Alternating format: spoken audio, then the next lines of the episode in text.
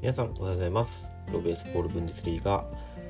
片山和沙がお送りする渡りドイツラジオです。はい。今日も配信やっていきたいと思います。はい、えー、今日はですね以前ちょっとだけ、えー、このラジオの中でも言ったと思うんですけどもあの感想の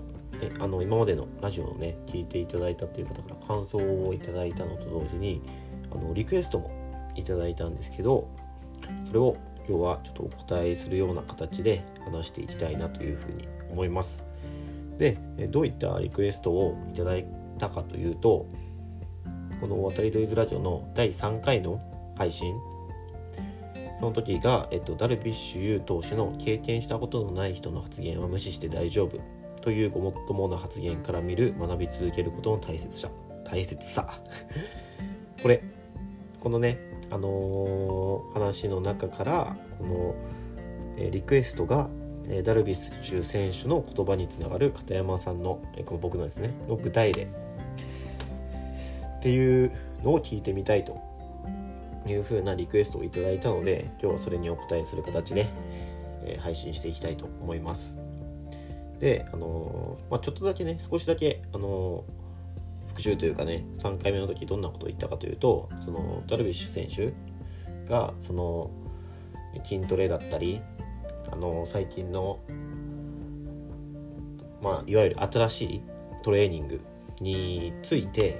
対してのプロ野球の OB の方とかちょっと年配の方が、えー、筋トレは意味ないとか野球にそんな筋肉必要ないとかそういったことを言ってるけどその人たちは筋トレをした体でプレーをしてないからあの無視していいと。で自分のやってきたことしか言えないからやってきたやってきてないことを批判してる人の意見は無視していいと、えー、バニラアイスを食べたことないのにバニラアイスの味を聞いてもその人はわからないからその人が食べたことないバニラアイスの味を美味しくないとか言ってることは無視していいっていう発言だったんですよね。あの大雑把にまとめると。ねそれは本当にごもっともだなっていうのとだからこそ人に教えるっていうことはちゃんと学び続けていかないと自分の経験成功体験でしかものが言えないような人は指導者としては、えー、物足りないんじゃないかなっていう話をしたんでした。で、えー、今日はそれに対してその僕が、えー、感じる具体例というものが何かということをお話ししていきたいと思います。で、まあ、これもあのもう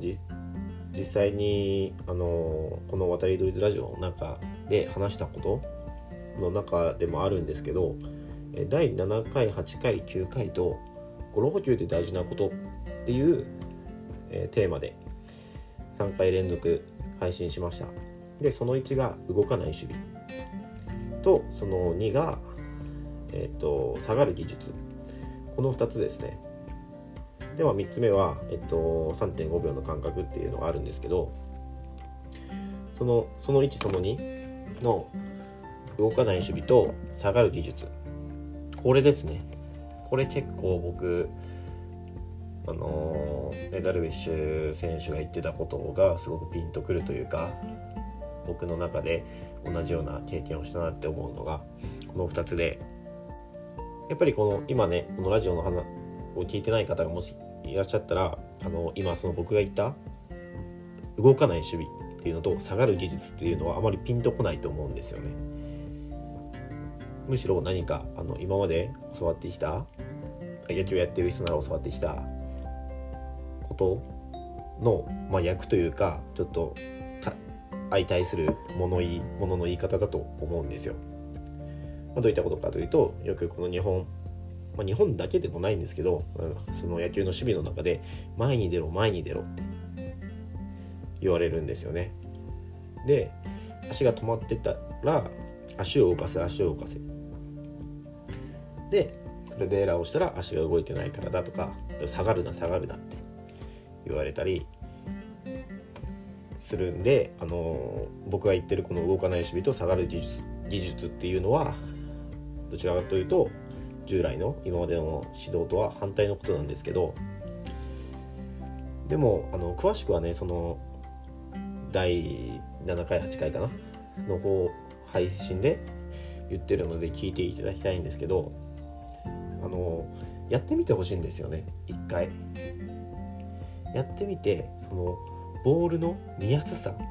タイミングの合わせ方の合わせやすさ見やすさっていうのを一度感じてほしいんですよね。でこれを言ってどっちかというと子供の方が実際にやってみてピンときますしけどそれを聞いただけの大人はちょっと首をかしげるような場面ってまあ今までもあったんですよね。でもやってみてほしいなって一回ちょっと経験やってみてくださいよって、まあ、そこまではあんまり、ね、子供が分かってくれたらいいかなって思うんでそこまでその1回の野球教室とかで行ったりはしないんですけどちょっとなんか自分の今までのやってきたことと反対のこと言われてるからちょっと拒絶反応されてるみたいなのを感じることが、まあ、たまにねあるんですよ。あともう一つが同じことですよ同じその守備の話で下がることとかをちょっと話した時に「いやさすうまいですね」とか「さすがですね」みたいなことを、まあ、言ってくださる方もいるんですけどそれと同時に「いやでも子供はね」って子供にはまだ早いかなみたいな。なんでそういう思考になるのかなっていうふうに思うんですよね。なんかそうしちゃうと届かないからとか間に合わないからっていうふうに言うんですけどでもこっちの方が取ることにおいては簡単だし間に合わないのであればそれは最初から守備位置が後ろすぎるだとかなんか他にもあの対応のしようはあると思うんですよね。でもやっぱりそのとりあえず基本を教えてって言ってあの前に出ることをやるみたいなんですけどまずその基本が間違ってるっていう思考にはならないのかななんか新しいものに対してはちょっとすごい警戒してるのに今まで基本とされてるものを一回疑うようなことって何でしないのかなって思うんですよねもちろんその新しいことをちょっとまあ警戒してちゃんと検証して考えてあの理解してこれはいいこれは悪いって判断することはすごい大事だと思うんですけど今まであるもの既存のものに対しても一度同じステップを踏むべきだと思うんですよね。今までこれが基本とされてきただからその守備では前に出ること足を動かさない足を動か止めないことあと体で止めることみたいな。そういったことを一度でもちゃんと検証というか自分なりに自分の中にちゃんと落とし込んだんですかね。そうじゃないと思うんですよね僕が見る限りでは。なんでそれはそのダルビッシュ選手が言ってたなんかやってない自分が経験してないものに対して何かちょっと拒絶反応があるというかとあと自分がやってきたことに関してはすごく自信があるというかたあのちゃんと検証もせずに自分がやってきたから正しいみたいな。そういうのがねまだねあのー、現場の中にはあるように思います。結構根強く。でそれを変えるの結構難しいんですよね。なんか新しいものをあの受け入れてもらうことをまあまあまあ今ねどんどん新しいものを受け入れようっていう体制がだんだんできてきてるんですけど今まであるものを覆そうっていうのが方がちょっと難しい気がして。で僕新しくもあるけどその新しいことは昔を否定しちゃったりもしてるんですよ。見方によると。なんでそれはちょっと難しいところかなっていうふうに思いますしあのね、リクエストにあったそのダルビッシュ選手の発言からその僕が感じるその具体例っていうところでその守備のところあの動かないっていうところと下がるっていうところ本当にね一度皆さんに試してほしいです。試した上でいやこれは良くないって言われるんであれば僕もまあ納得しい伝え方をもっと工夫したり考えた考えたりします。なんですけどねやらずにねいやいやって言われるのはまあちょっとあの僕もね ダルビッシュさんが言ってたように無視したくなる気持ちは分かりますね。でこれはもう自分にも言い聞かせないとダメですよね。今僕このねあの動かない守備下がる守備がいいいいって言っててでも他の考え方が僕の耳に入ってきたりあの目の前の人がそういったことを違うことをおっしゃってた時にいやいや渋谷は動かない方がいいからって僕は僕自身でこれを僕がやってきたことですからね。僕がこれをかたくなに譲らなければそれはそれで僕の成長はそれ以上ないと思うんですよ。